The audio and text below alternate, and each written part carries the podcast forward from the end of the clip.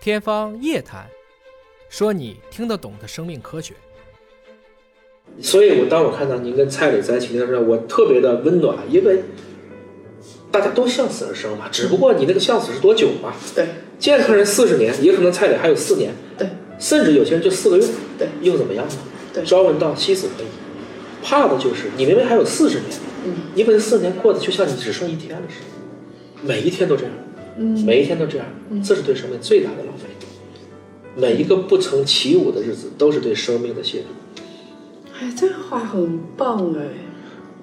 是啊，我没想到你的，在在我，这是一种宗科学宗教的信仰，差不多这，是一种宗教信仰。差不多，嗯，就是实际上我们叫宗教性。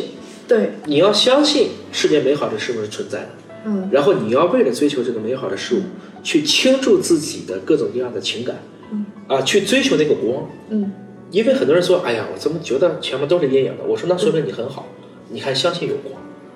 如果你不相信有光，你周围都是黑的，那我觉得你没救了。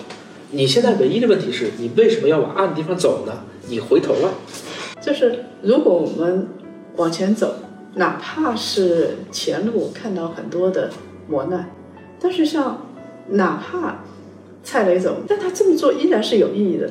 哪怕我们在抵抗疾病，有那么多病友在抵抗疾病，我们在这么做的过程当中是有意义、有价值的。当然，所以，叶老师，你想一想，有很多健康的人，健全的人吧，我们不敢叫健康，因为其实没谁绝对健康。